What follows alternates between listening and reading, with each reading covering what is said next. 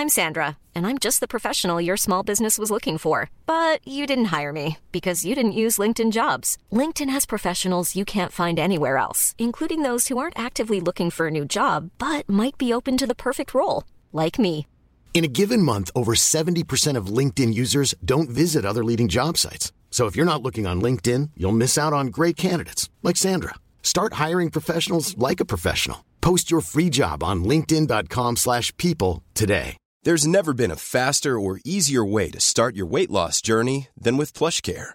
PlushCare accepts most insurance plans and gives you online access to board-certified physicians who can prescribe FDA-approved weight loss medications like Wigovi and Zepbound for those who qualify.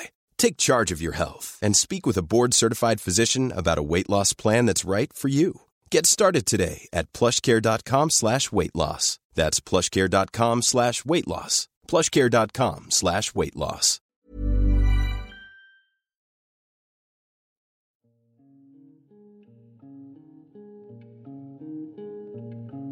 Pendant la période de crise que nous vivons, notre podcast change de forme. Nous nous y demandons comment vous vivez vos émotions pendant cette période de confinement. Et nous interrogeons des experts et des expertes pour nous aider à décortiquer tout ça.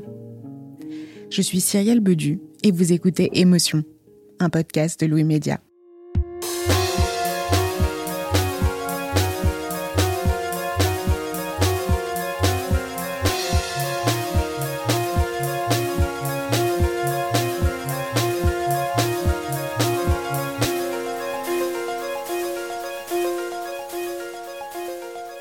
Pour cet épisode, on a voulu s'intéresser à un organe si révélateur de nos émotions, la peau.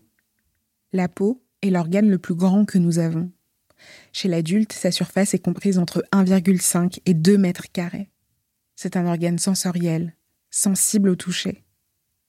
Et comme nous avons déjà pu le voir dans un épisode d'émotion consacré à la tendresse, le toucher est un sens vital pour notre développement. Comment faire alors quand on est seul pendant cette pandémie? Que l'on est touché par personne et que l'on ne peut toucher personne à cause des gestes barrières à respecter pour ne pas être contaminé et ne contaminer personne. Comment vit-on cela Ce manque de contact physique? C'est la question que j'ai posée à Stéphanie. Elle vit à Paris et elle est confinée seule. Euh, malheureusement, en fait, je me suis séparée il y a 4-5 mois d'une très longue euh, relation où on vivait à deux. Et, euh, depuis cette période, je suis seule dans l'appartement. Et aujourd'hui, je reconnais que j'ai un petit peu un, manque. Ça peut venir jusqu'à en pleurer parce que j'ai l'impression d'être totalement isolée, de de pas être capable de d'affronter en fait le manque de toucher, le manque de de contact. Et euh, quelque part, je me dis que c'est une c'est une véritable épreuve pour moi-même, c'est-à-dire euh, être capable d'être seule euh, avec mon corps, être seule avec euh, mes émotions, parce que dans nos quotidiens, moi je suis quelqu'un d'assez actif et je suis assez séductrice aussi quelque part. Oui, j'ai pas mal de, de moments où je peux rencontrer des hommes, etc. Mais bah, depuis le confinement, tout s'est tout s'est cassé la gueule. j'aimerais bien en fait là être prise dans les bras. J'aimerais bien qu'on m'embrasse, surtout que je suis quand même passée d'une relation euh, assez fusionnelle où on était très euh, très câlin à quelque chose de bah, de néant en fait. Il n'existe plus rien.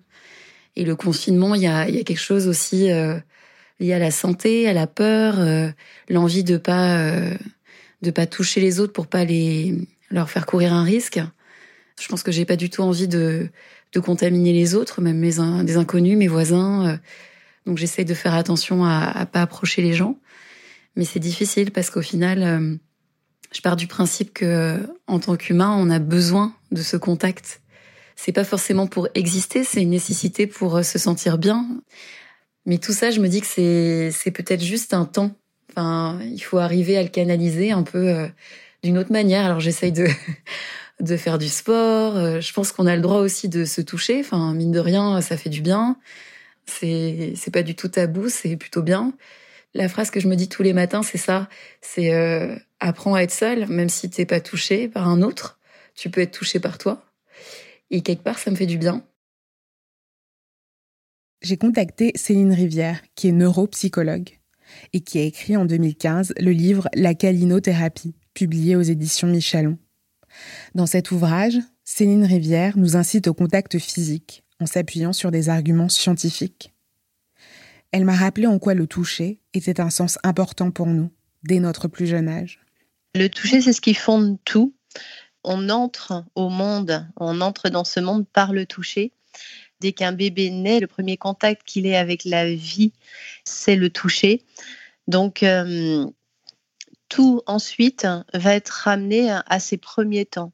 C'est-à-dire qu'on euh, le met immédiatement, en règle générale, quand tout se passe bien, sur sa mère. Et euh, c'est la première rencontre qui se passe par le toucher. Donc c'est fondamental et ça fonde ensuite tous les rapports, les rapports sociaux. Alors en ce moment, il y a encore plus de personnes que d'habitude qui sont seules et qui sont moins amenées à avoir des contacts physiques avec d'autres personnes. Euh, mais est-ce que ce manque peut être pallié, par exemple, par le fait de voir des gens, euh, par le fait de voir nos proches euh, via des discussions vidéo, par exemple? C'est complètement autre chose que de parler à quelqu'un et de le toucher quand on touche quelqu'un, ça met en place tout un système hormonal qui fait que ça apaise. Ça, on peut en partie le faire en parlant, mais ça n'a c'est sans commune mesure avec le toucher. L'ocytocine, c'est l'hormone de l'attachement et elle est, elle est développée quand on, quand on touche quelqu'un. C'est-à-dire que c'est euh, celle qui contrecarre tous les effets du stress, hein. ça contrecarre les effets du cortisol, l'hormone qui est euh, libérée quand on est stressé, quand on n'est pas bien. Donc, quand, quand, vous touchez quelqu'un, quand vous le touchez avec euh, un toucher bienveillant, hein, pas, pas quand vous secouez quelqu'un, mais quand vous le touchez avec vraiment amour, avec tendresse, là, tout de suite, ça passe par le contact, c'est une énergie qui passe vraiment par ce contact-là, et donc ça apaise la personne. Euh, ça a un effet très important hein, parce qu'on sait que vivre en collectivité, c'est pas évident, euh, et, donc le fait d'être touché, ça calme et ça apaise. Euh, prendre la main ou prendre dans ses bras, on a une implication émotionnelle forte. C'est vraiment partager de l'amour. C'est-à-dire que c'est vraiment un mécanisme de vie extrêmement important. Là, on est euh, en ce moment euh, pas dans un mécanisme de vie, mais dans un mécanisme de survie. C'est-à-dire que tout le monde fait en sorte de s'en sortir. Du coup, là, la, cellule devient euh, plus petite, mais plus forte. Alors, ça met en exergue tout ce qu'il y avait déjà. Si on s'aimait, on s'aime davantage. Si on avait du mal à supporter, on se supporte encore moins. C'est-à-dire que là, c'est un petit peu comme une, une loupe sur nos relations sociales. Donc là, en ce moment, quand on est seul, on est dans, dans une protection. C'est là, justement, qu'on se rend compte à quel point on est un être social par le toucher. Parce que ça fait souffrir de ne pas toucher et de ne pas être touché. Donc, à mon avis, hein, après le confinement, les gens qui s'aiment et qui vont se retrouver vont se prendre dans les bras les, uns des autres, avec pour certains une certaine retenue, parce que on a envie de faire du bien, pas de faire du mal. Et si on pense que potentiellement on peut rendre malade l'autre, alors on va s'auto-censurer, on va freiner cet élan naturel. Donc euh, là, euh, là, ça nous oblige à repenser hein, complètement les choses et ça nous montre surtout à quel point c'est douloureux. Et euh, est-ce qu'il peut y avoir des répercussions psychiques à ce manque de contact euh, physique que beaucoup connaissent pendant le confinement?